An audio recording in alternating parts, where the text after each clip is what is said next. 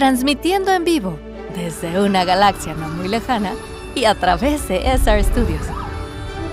El único programa que trasciende en el tiempo, sin necesidad de alcanzar 88 millas por hora.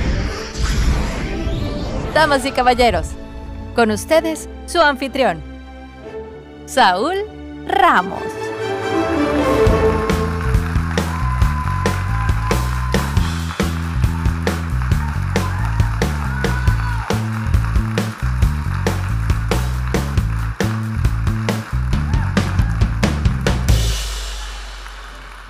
Y bueno, tengo en la línea ya a la licenciada Valeria Dojaque. Ella es licenciada en negocios internacionales del TEC de Monterrey.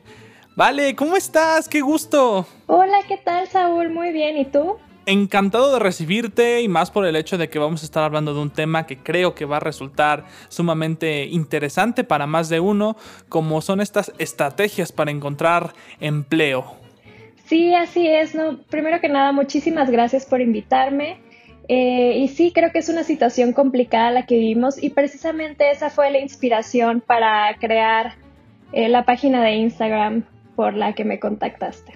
Sí, a ver, recuérdanos a todos cuál es esa página porque yo también dándome un chapuzón en todo lo que tienes, tienes datos muy interesantes que ya estaremos comentando. La verdad es que es un proyecto que creo que tiene muchísimas cosas que nos sirven a, a todos nosotros. Qué bueno, qué bueno que la encuentras de utilidad. La página es en Instagram, vale from HR. Ok, pues ah, ahí está el Instagram. Este, y también, a ver, cuéntanos un poco de tu experiencia. Sé que anduviste haciendo de todo. Sí, la verdad es que yo me gradué de negocios internacionales.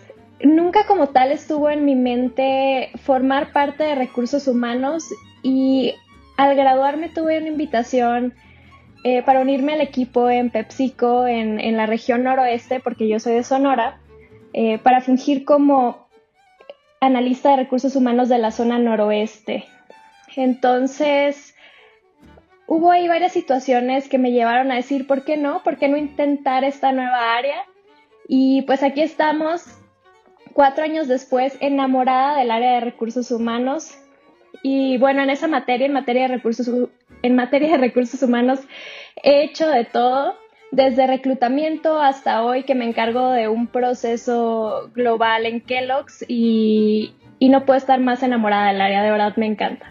Ah, qué bueno. Y justamente de eso es lo que vamos a estar hablando, de esta parte de reclutamiento, desde el currículum hasta la entrevista, eh, estos consejos o elementos, ¿no? Que creo que siempre tienen que estar muy en claro para una entrevista de trabajo.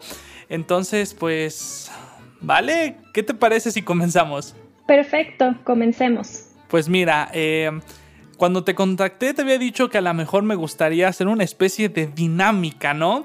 Vamos a suponer que eh, se abrió una vacante en Kellogg's y entonces ahí voy yo con todas las esperanzas del mundo, este, voy rumbo a mi entrevista. En este proceso de la entrevista y voy a tomar un dato que vi, que vi en tu Instagram, es esto de, del currículum, ¿no? Que realmente a los a los reclutadores toma aproximadamente 7.5 segundos para revisar el currículum, lo cual es una fracción de tiempo muy, muy, muy corta. Entonces, ¿en qué es lo que más se fija un reclutador a la hora de revisar el CV?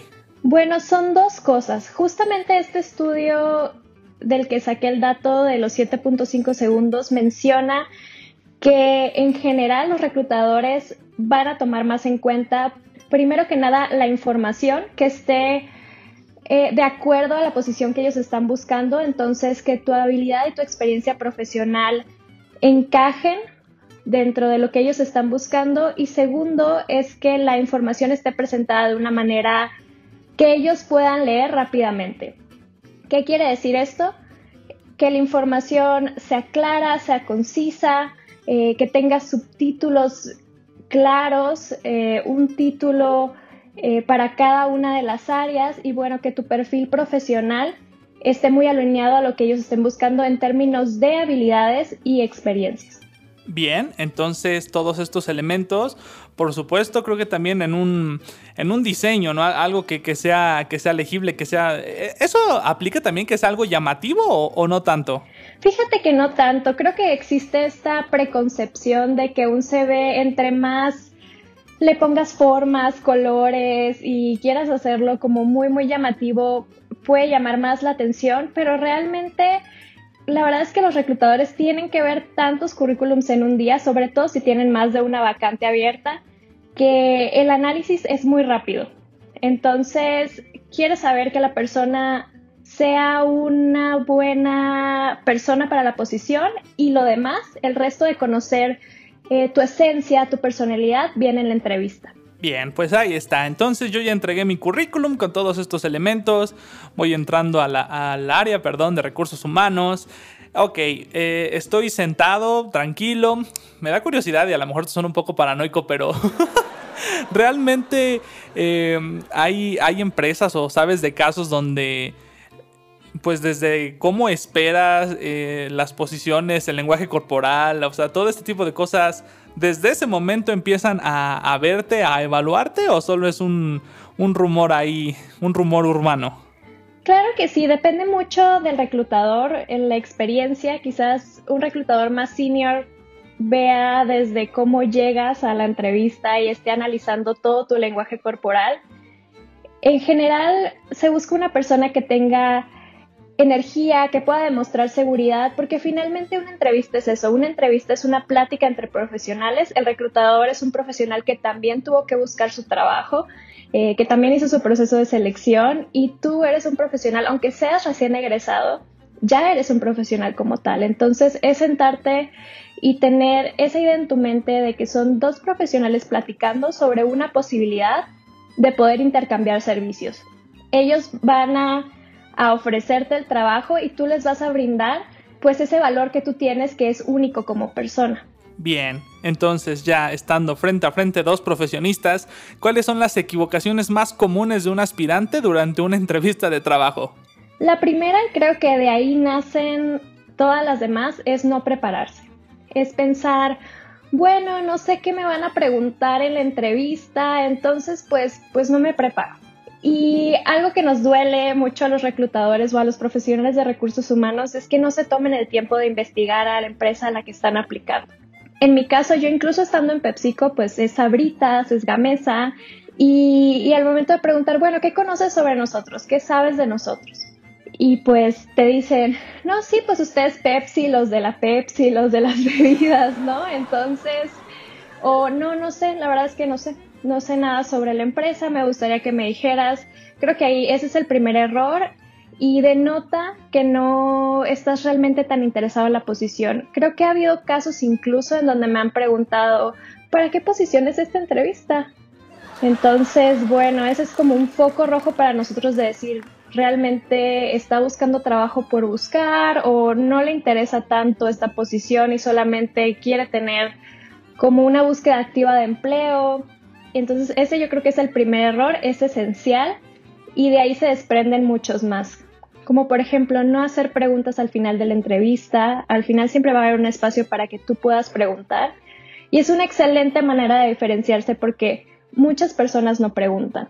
Otro error que también puedes tener es si tuviste una mala experiencia en tu empleo anterior, sentarte con el reclutador y decir todas las cosas malas que te pasaron en tu empleo anterior. Primero que nada, como que le da una sensación a la entrevista incorrecta, como si fuera pues un cafecito, un chisme, cuando realmente debería ser un intercambio de experiencias profesionales.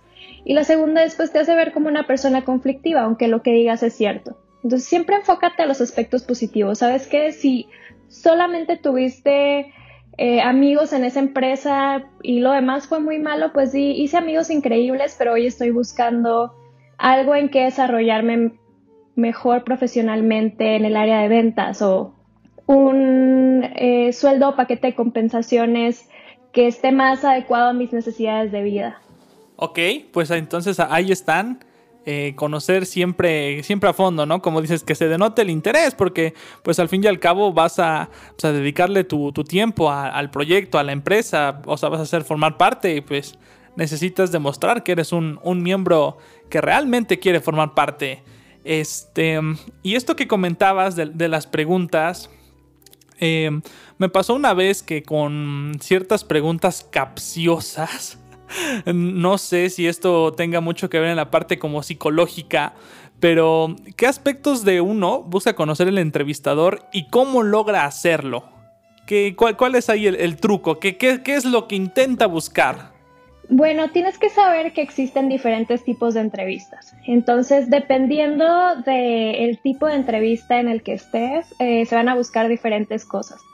Por ejemplo, el primer tipo de entrevista es un pequeño assessment o un pequeño análisis de quién eres como persona. Esta usualmente es una entrevista por teléfono, es una entrevista que dura 15, 20 minutos y te van a hacer preguntas muy específicas sobre ti y sobre tu experiencia laboral. ¿Cuántas veces ha pasado que muchas veces tienes esta entrevista por teléfono y ya no te vuelven a llamar? Es porque quizás diste demasiados detalles sobre ti cuando lo que quiere el reclutador es hacer un check rápido de que tú cumples el perfil. Es como casi casi como un double check a tu currículum.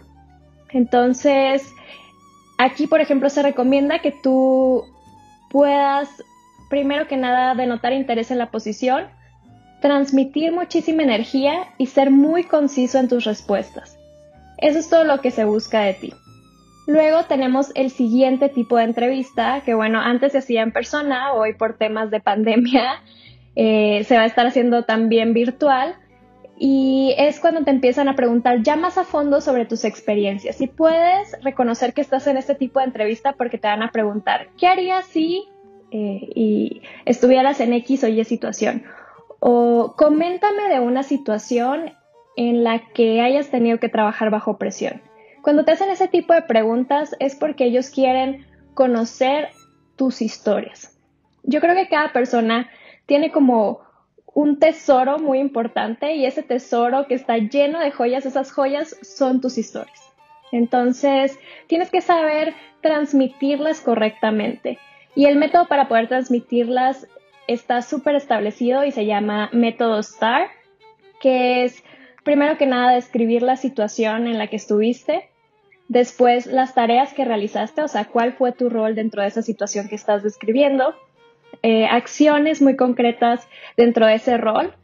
Y finalmente, los resultados que obtuviste. Si tú puedes expresar tus joyas, tus historias con, con esta metodología, pues el reclutador o la persona que te está entrevistando, porque muchas veces en esta parte de la entrevista ya no te está entrevistando un entrevistador, sino alguien con experiencia en el área de la posición a la que estás eh, aplicando, vas a poder comunicarle muy eficientemente cuál es tu experiencia y, ellos van a poder dimensionar muy bien eh, pues el tamaño de esta experiencia.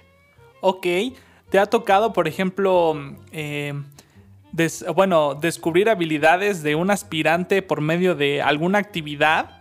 Me acuerdo, este, un amigo me comentaba que una vez fue a pedir un trabajo de ventas, entonces con bloques de Lego, literal, le pusieron a construir un edificio y tenías que vender entonces el edificio, porque tu edificio era mejor. Claro, creo que también las empresas se pueden poner creativas y ponerte este tipo de actividades. Y bueno, lo que quieren ver ahí es como tu habilidad de improvisación. Eh, también te pueden dar un caso de negocio, eso es algo que también se ve seguido. Y lo que quieren ver ahí no es que lo hagas al 100% correcto, porque al final ellos te van a enseñar la metodología que se usa dentro de la empresa. Lo que quieren es ver tu energía, qué tan rápido improvisas, eh, cómo puedes tú razonar los problemas y encontrar soluciones, aunque las soluciones no sean correctas, lo que se está evaluando aquí es como el proceso de pensamiento que tuvo la persona para llegar a esos resultados que él está dando en las actividades o, o casos que, le ponen dentro del proceso de selección. Ok. Por ejemplo, ¿qué es lo más creativo o a lo mejor inusual que has aplicado en una entrevista? Algo creativo que he aplicado en una entrevista. Bueno, la verdad es que eh, yo contrataba perfiles muy orientados al análisis de datos. Entonces, siempre está esta habilidad que te ponen de que Excel, y te dicen soy Excel avanzado, ¿no? Y desde ahí tú sabes que ese es muy probable que la persona no sea Excel avanzado porque alguien que sabe Excel sabe que hay un mundo de cosas por descubrir y que realmente nunca vas a ser avanzado. Entonces, bueno, para evaluar eh, a las personas que dicen que tienen ese nivel o en general a cualquier persona que fuera para un puesto orientado al análisis de datos, lo que hacía yo es, ya tenía como una base de datos lista y le volteaba a la computadora y le decía, bueno, entonces me gustaría como tener una tabla que me dijera de estos datos eh, nada más un acomodo muy, muy sencillo, porque yo he trabajado toda mi carrera con analíticos de recursos humanos, entonces yo sabía que lo que estaba pidiendo era muy sencillo, era ordenar la información con una tabla pivote que me diera eh, promedios, nada más. Y a veces las personas, eh, pues, me decían, no, es que no sé. Entonces, es una manera incluso si la persona no pudiera lograrlo, el hecho de que me dijera, sí, voy a empezar y voy a intentar y empiezan a moverle, me, da una sensación de que realmente tiene esta iniciativa de aprender. Si la persona me dice, no lo sé, y, como que hasta incluso pone hacia atrás sus manos, eh, me hace sentir como que esta persona se va a cerrar ante los problemas que le traiga la posición. Entonces, pues a pesar de que parece como un ejercicio puramente práctico, también te dice mucho de la personalidad de las personas. ¡Wow! Oye, y también mencionabas esto de que ahora todo es a distancia. Por ejemplo, ¿qué aspectos em, son importantes o han cambiado? ¿O cómo se resuelve ahora todo esto con el reclutamiento a distancia? ¿Qué, este, qué protocolos han se han modificado? ¿Qué aspectos hay que considerar para todo esto? Bueno, como te comentaba antes, pues antes de la pandemia tenías una primera entrevista por teléfono y luego ya las siguientes eran en persona. Entonces, hay una mayor dificultad para poder transmitir tu personalidad a los empleadores. Si tú eres una persona como muy energética, eh, que quieres transmitir eso, si vas en persona a una entrevista, pues claro, le, tomas la mano a la persona con mucha energía, eh, tienes mayor rango de movimiento corporalmente, eh, tus expresiones se ven más, no tienes problemas de conexión, de que de repente tu imagen ya no se empiece a ver. Entonces hoy eh, que todo el proceso sea en línea es un gran reto para los profesionistas porque tienen que demostrar esa misma personalidad con, con opciones limitadas y hasta, hasta que el internet te falle te puede quitar una posibilidad importante para un trabajo. Sí, aunque creo que también desde el lado de recursos humanos, ya volteando un poquito la moneda, como profesionistas tenemos que tener empatía y creo que es lo que más me gusta de recursos humanos, la posibilidad de hacer eh, estos análisis muy de mercado, porque el mercado laboral finalmente es un mercado, pero desde un punto de vista humano. Entonces, por ejemplo, si yo siguiera en reclutamiento, si alguien le fallara su internet, yo no, yo no lo tomaría mal, la verdad. Eh, pero bueno, la verdad es que reclutadores hay de todos, empresas hay de todas. Ahora, para el, el, último punto que me gustaría abordar, que son cosas que siempre hay que tener una, en cuenta perdón, para una entrevista, ¿qué te parece si hacemos una pequeña simulación? Em, ahorita obviamente como no me preparé para Kellogg's, dime una empresa por ejemplo que más o menos conozcas, que podamos encontrar en común. Y voy a fingir que vengo a pedir una, entrevista para que analicemos las cosas que hago bien o que hago mal. A ver, cuéntame eh, las empresas que, que conoces. A ver, pues ahorita de lo que tengo por aquí cerca, podríamos decir Apple, este, mm, podríamos decir Coca-Cola, podríamos decir, a ver, tú también ayúdame, algo que también tú y a lo mejor podemos encontrar algo en común. A ver, vamos a decir Coca-Cola, esa me suena bien. Ok, Coca-Cola. Mm, ok, ok, probemos. Entonces, este, vamos a hacer, em, voy a llegar, voy a tocar la puerta. Adelante, Saúl, ¿cómo estás? Hola, Vale, ¿cómo estás? Buenos días. Buenos días. A ver, cuéntame un poquito eh, de ti, sobre ti. Pues mira, yo me gradué en 2019, soy ingeniero en producción musical digital.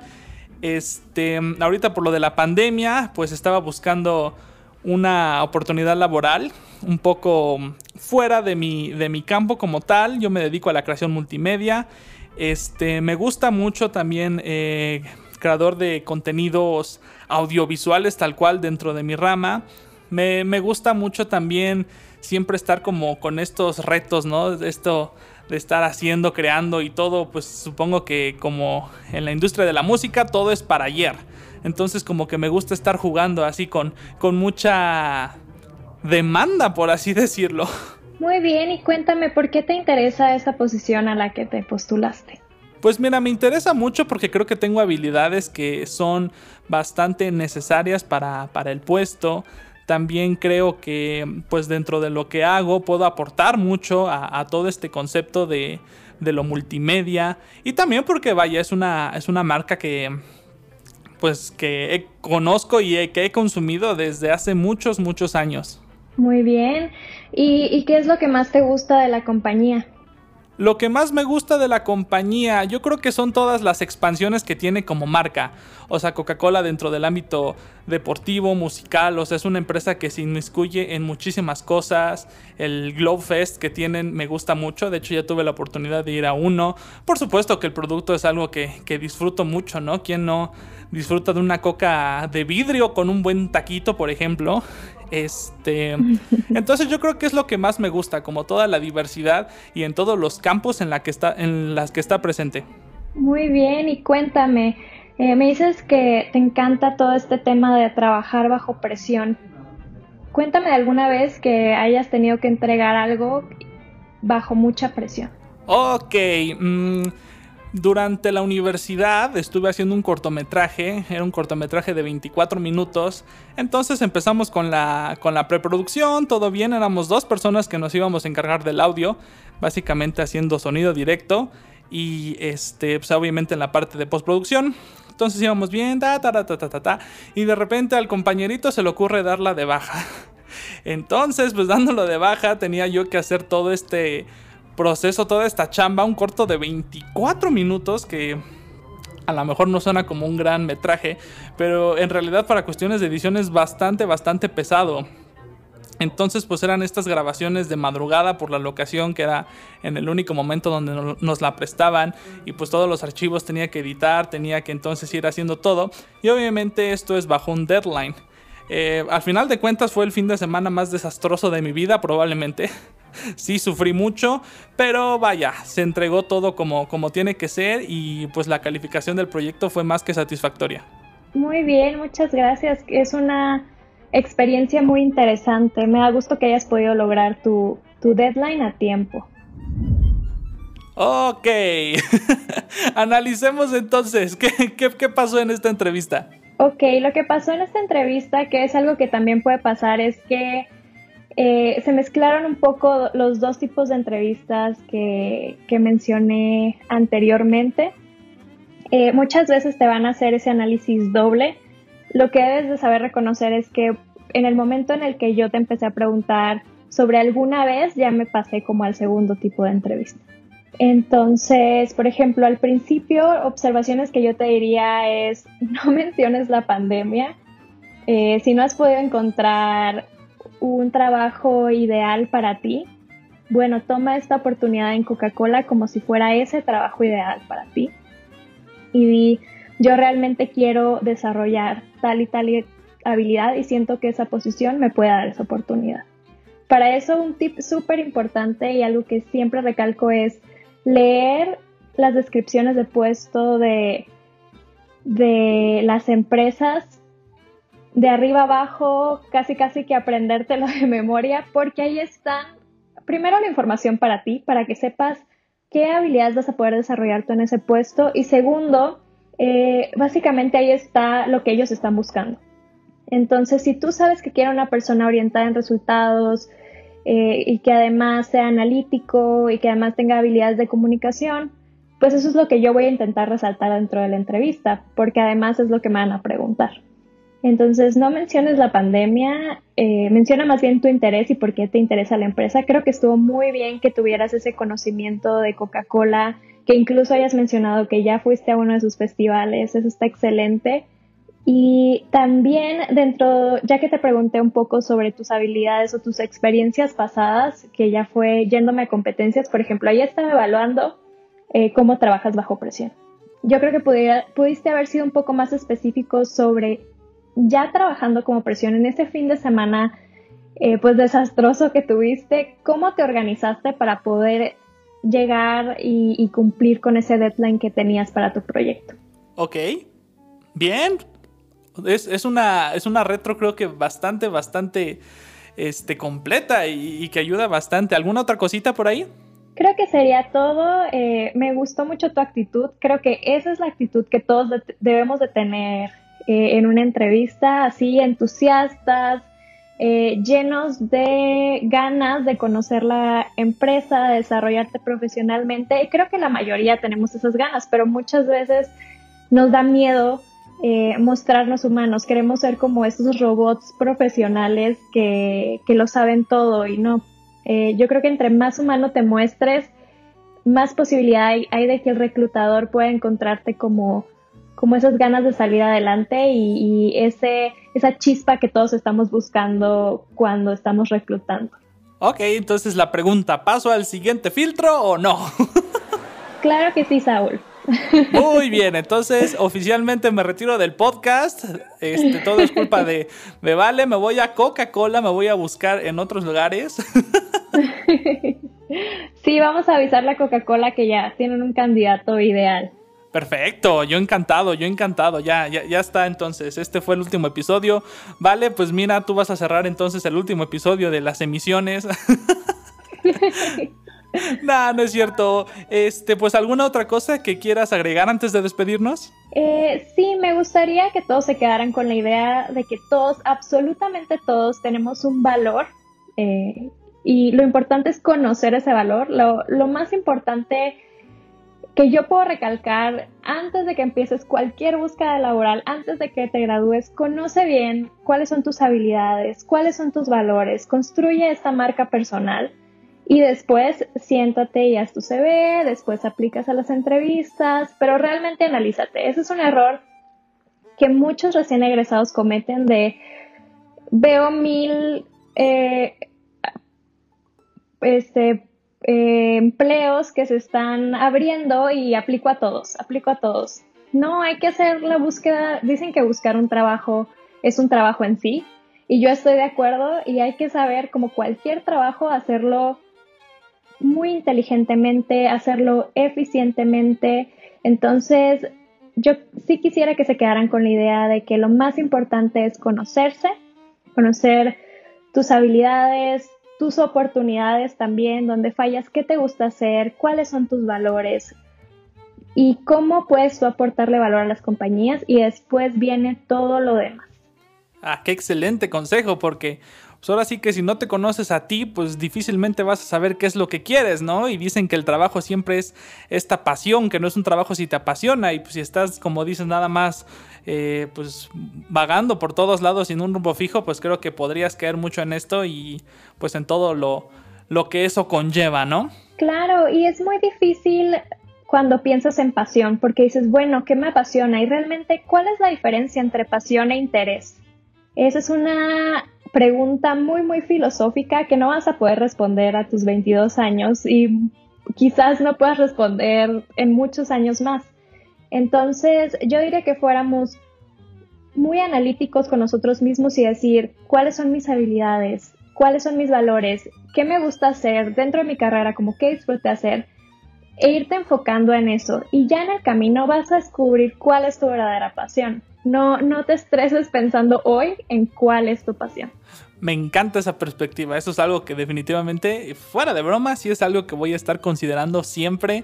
Este, Vale, pues qué te digo, muchísimas gracias, en verdad me encantó esta, esta pequeña entrevista, todos estos consejos. Eh, recuérdanos una vez más tu, Instagram porque Vale está publicando, está abriendo su cuenta, está publicando tips, eh, consejos bastantes, bastantes interesantes que yo espero que a más de uno que escuche esto le puedan servir. Claro que sí, eh, mi Instagram es Vale from HR y bueno, ahí tengo tips desde entrevistas hasta CV. Si a alguien le ayuda, yo encantada.